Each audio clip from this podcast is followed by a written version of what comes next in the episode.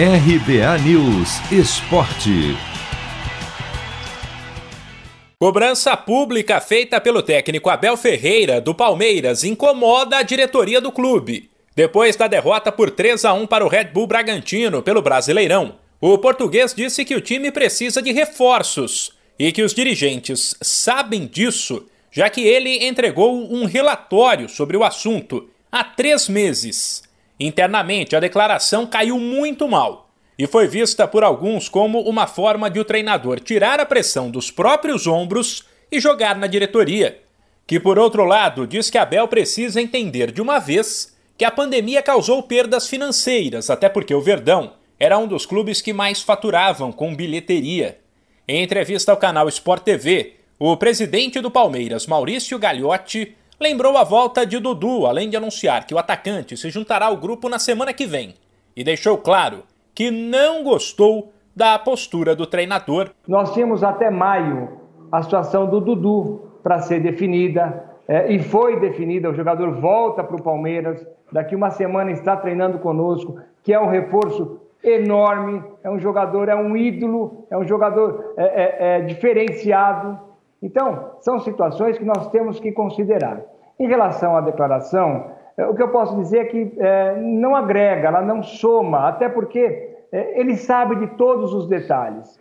Então, eu acho que isso não agrega nem para o Abel, não soma absolutamente nada para os jogadores, para a direção, para o torcedor, acaba expondo situações já tratadas internamente no clube. Gagliotti ainda garantiu que o Palmeiras está de olho no mercado, mas deixou claro que não vai endividar o clube por pressão do treinador. Eu estou numa situação, é, meu mandato acaba daqui seis meses, um pouco menos.